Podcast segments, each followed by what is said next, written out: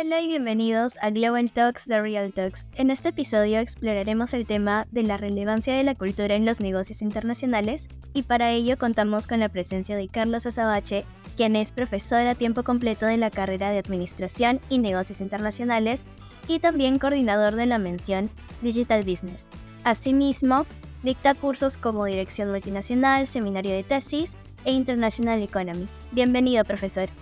Muy buenas tardes, muchas gracias Carol. En principio quiero agradecer a Global Talks y en especial a Carol Falcón por esta oportunidad y en este episodio vamos a explorar la fascinante intersección entre la cultura y los negocios internacionales a nivel internacional. Comenzaremos por entender qué es la cultura en el contexto de los negocios internacionales y su importancia. Exactamente, profesor. Muchas gracias por acompañarnos en esta oportunidad. Y como primera pregunta, y como usted también ya lo mencionó, queremos conocer qué es en sí la cultura y los negocios internacionales.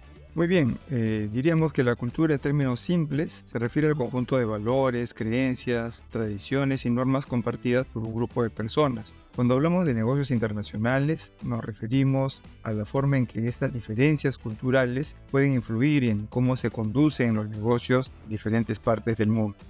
Exactamente. Y en este contexto, ¿cuál es la relevancia de la cultura en los negocios internacionales? Asimismo, ¿existen consecuencias positivas o negativas? Efectivamente, la relevancia es mucha con la cultura y los negocios internacionales. La cultura es en esencial algo que está inherente en el ser humano y en los negocios internacionales también ya que afecta la comunicación, las relaciones laborales, la toma de decisiones y la estrategia empresarial. Una comprensión profunda de la cultura local puede llevar al éxito, fomentar relaciones sólidas y también evitar malentendidos costosos en una organización. Por lo tanto, la falta de sensibilidad cultural, por otro lado, podría llevar a conflictos, a pérdida de oportunidades y a fracasos a nivel de las empresas multinacionales. Exactamente. Asimismo, como también muchos de nosotros hemos aprendido en cursos iniciales de la carrera, tenemos a las dimensiones de Hofstede. ¿Nos podría explicar un poco más sobre qué son estas dimensiones? Por supuesto, en relación con las dimensiones de Hofstede, las dimensiones de Hofstede son una herramienta invaluable, importante para poder evaluar, valorizar las diferencias culturales que hay en diferentes aspectos que trató Hofstede ¿no? en su estudio y actualmente también a través de su versión web que tiene para todo lo que sería la evaluación de los países respecto de estas dimensiones. Las dimensiones son individualismo versus colectivismo, por ejemplo, asociado a las culturas de diferentes economías y países. Otra es distancia de poder, así también lo que corresponde a la aversión al riesgo o a la incertidumbre. Por otro lado tenemos masculinidad y feminidad como otra dimensión de las sociedades y culturas. Y finalmente tenemos la orientación que puede ser hacia el corto o largo plazo en las sociedades. Estas dimensiones pueden brindar diferentes perspectivas, ¿no? pero sobre todo perspectivas cruciales al establecer las relaciones de negocios en el extranjero. Perfecto, profesor. De esta manera podemos conocer más sobre estas dimensiones. Y también me gustaría consultarle acerca de su experiencia, cómo ha podido identificar estas dimensiones dentro del ámbito laboral. Tal vez usted ha tenido cierto contacto con empresas, tal vez internacionales, transnacionales, donde ha podido sentir estas diferencias culturales.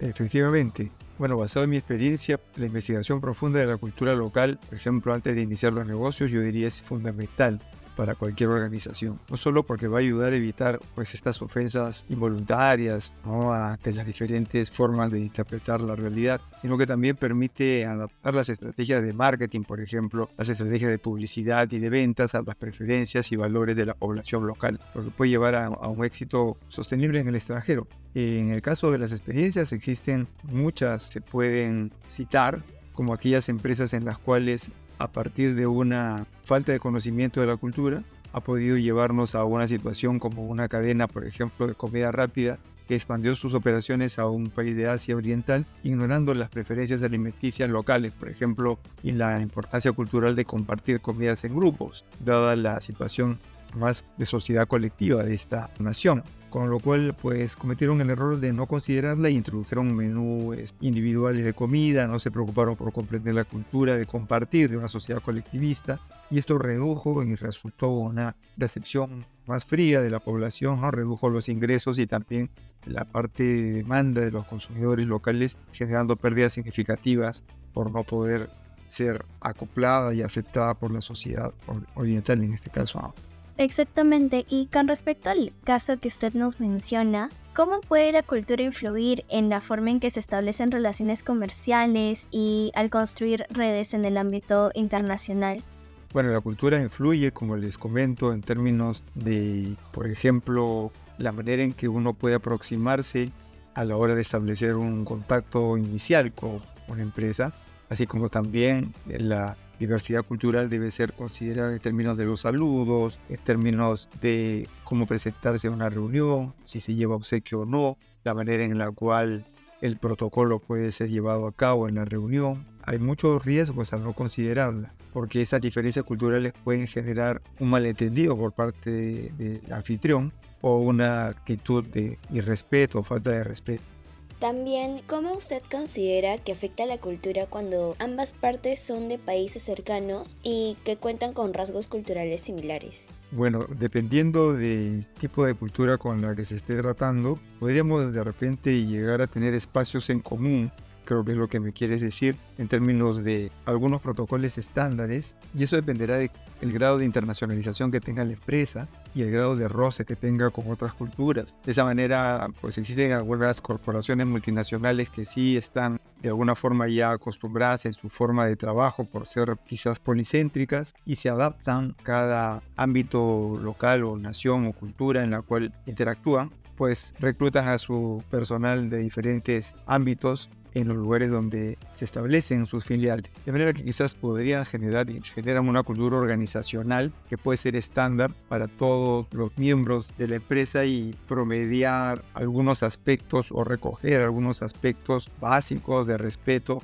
frente a otras culturas. Digamos, yo creo que eso en el plano superficial inicial podría manejarse, pero luego creo que es fundamental considerar los aspectos culturales cuando vamos a acercarnos más a la cultura, como por ejemplo ya establecer una filial concretamente después de haber cerrado el contrato y intervenir en el mercado, por ejemplo, ofreciendo un producto o servicio. Allí sí creo que al tratar ya con la población directamente y no con la corporación, necesitamos considerar principalmente el tipo de cultura con la que estamos lidiando, ¿no? con la que estamos interactuando. Claro, y de esta forma, ¿cuáles consideraría que serían algunas estrategias efectivas para gestionar y superar las barreras culturales en el ámbito internacional?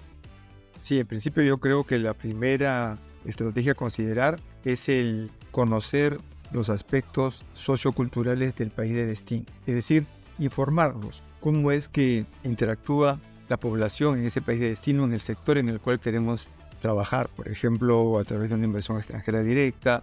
Eh, vamos a decir cómo son las regulaciones también que ocurren en el país. Por ejemplo, cuando hablamos del continente asiático, generalmente en casi todos los países del continente asiático, si queremos realizar una inversión directa, tenemos que tener una sociedad participativa con capital nacional, pero también con algún socio estratégico nacional local. Es decir, tenemos que tener una sociedad con algún inversionista local, llámese Japón, China. Es la manera como ellos han establecido el vínculo que se tiene cultural con un inversionista extranjero. Entonces eso es algo que es importante conocer en el marco regulatorio, cómo es que está planteada la sociedad empresarial. Eso sería un segundo aspecto. Un tercer aspecto creo que tendría que ser considerar el tipo de producto, pues tenemos empresas en modo de internacionalización asociado al tipo de producto, bien o servicio que queremos compartir. Es decir, por ejemplo, podríamos tener una empresa que tiene un modo de internacionalización de tipo multidoméstico, porque está trabajando en el sector alimentos, por ejemplo, como hablábamos en el caso y allí hay que considerar específicamente muchas restricciones de aceptación de la demanda local, ¿no? porque la demanda local va a intentar personalizar de acuerdo a su cultura, por ejemplo, el tipo de menú, el tipo de platillos, la carta, dadas las diferencias de hábitos alimenticios que existen en, en las culturas. Pero por otro lado, si es una empresa que está trabajando un bien o servicio que es estándar, vamos a decir una bebida gaseosa conocida mundialmente, entonces el modo es internacional y no requerirá tener mayor customización del producto. Más bien se enfocará más en la parte de reducción de costos y no en las presiones de la demanda local. Y algún punto intermedio podría ser quizás aquellas que son empresas regionales, que establecen sus filiales réplicas en diferentes lugares y países para a partir de ahí aprovechar economías de localización, de cercanía, pero con aspectos comunes en esas regiones. O aquellas que van en ese modo más de tipo transnacional, donde ocupan filiales en diferentes países, pero que tienen un ámbito común, por ejemplo, una región también, y aprovechan las cercanías para poder producir partes y piezas de, componentes de un, de un, determinado producto, o sea, o brindar un determinado servicio en una forma conjunta internacional. ¿no? Entonces yo creo que importa mucho el modo como se internacionaliza una empresa para poder también con esto considerar qué tan gravitante es el acceso a la cultura desde el ámbito tanto de la oferta de la empresa, o sea, corporativo, como del lado de la demanda hacia el producto o servicio que se va a ofrecer en el lado del cliente. En ese sentido, al momento de usted comentar sobre empresas que se internacionalizan, ¿qué desafíos podrían surgir al trabajar con equipos internacionales? Ya que acá podríamos observar diferentes culturas en la forma de, bueno, los valores que cada uno tiene y el idioma que cada uno habla. Correcto. En principio, como comentas, Carol, eh, los desafíos interculturales básicos podrían ser idioma ¿no? y costumbres. Y pienso que esos desafíos están vinculados también con las formas como eh, sido reclutados el personal, decíamos, podría ser una forma policéntrica de repente y sería general, sería considerando todo ambiente donde la empresa desea instalar una filial, recogiendo y reclutando profesionales del ámbito a donde se establece. ¿no? El desafío pues, va a ir en términos de conocer el nivel cultural y grado profesional que se recluta en cada país. Pero por otro lado podríamos tener también que considerar el modo de repente etnocéntrico, donde algunas empresas tienen un desafío mayor porque la forma de trabajar es siempre basando y recogiendo y reclutando al personal a partir de su propia cultura o sea, empresas más arraigadas hacia su propia cultura. Entonces el desafío sería que tal una empresa se puede desapegar, regular de esa situación para poder acercarse más al ámbito multinacional e internacional. Es genial. Y en ese caso, también en qué medida la falta de adaptación cultural puede influir en la capacidad de una empresa para establecer relaciones comerciales. En este caso, esa falta de capacidad va a generar que no se puedan vincular negocios con otras empresas en términos de sus proveedores, en términos de sus clientes, ¿no? en la cadena de valor, porque el hecho de que no se consideren aspectos, digamos, culturales a la hora de ir a un país determinado de destino, podría generar una situación de rompimiento de relaciones, quizás también dificultades para conseguir ser considerados en prioridad eh, por los proveedores, por ejemplo. Yo creo que también eso influye mucho en el poder de negociación, hablando de las cinco fuerzas de Porter, negociación con los proveedores, por ejemplo, y negociación con los clientes, tiene que ver con un ámbito cultural también y no solamente de dominio del mercado, ¿no? De manera que ahí también eh, ocurre esa situación. Y de la misma forma con los competidores, ¿no? Si no conocemos bien la cultura, las estrategias para competir en precios, en diferenciación de productos, segmentación de mercado, podría llevarnos a errores a la hora de interpretar en los estudios de investigación de mercado de los clientes en las corporaciones que van a diferentes países, es que no consideran la cultura y cómo se interpretan las señales que podemos dar a través de una campaña publicitaria o en términos de la propuesta de valor de algún producto o servicio. Perfecto, profesor. Bueno, en este episodio hemos podido aprender un poco más sobre cómo la cultura afecta a los negocios internacionales. Y esto es un tema que siempre lo tenemos muy presente a lo largo de toda la carrera.